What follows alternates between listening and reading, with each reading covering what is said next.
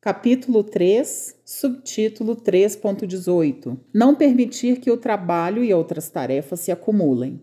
Isso significa agir definitiva e imediatamente para que se liberte das preocupações que nos levam a não cumprir com os deveres a tempo, chegando a um ponto em que o trabalho se acumula e a carga é aumentada. Se tudo for feito na hora certa, você estará livre para lidar com esses problemas e manterá a força e a mente concentrada. Deve-se priorizar o trabalho em ordem de importância e tentar optar por aquilo que o motive e traga felicidade, de outra forma, haverá sofrimento e cansaço. Ajude a si mesmo a alcançar esse pensamento de forma clara e consulte outras pessoas, porque buscar opinião de pessoas nunca é demais. Estude e aprofunde-se sobre aquilo que, que, queira e naquilo que deseja dedicar-se. Uma vez que se está certo sobre o que se deve fazer, então já se tomou a decisão de ir em frente e, em seguida, deve-se colocar sua confiança em Alá, pois Alá ama aqueles que depositam sua confiança nele.